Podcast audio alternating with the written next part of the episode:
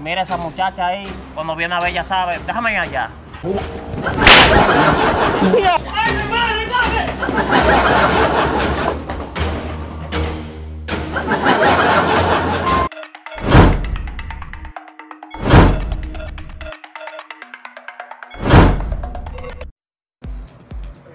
Sí, señor.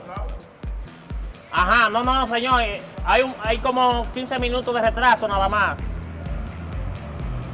No, lo que sucede es que estamos por aquí ya en el lugar, estamos como a dos cuadras, es buscando los sitios. Usted sabe que esto es como un cursigrama, muchos callejones, muchos lugares. Sí, pero, ya estamos ahí. Sí, señor, claro. En cuestión de media o una hora ya estamos ahí en el lugar.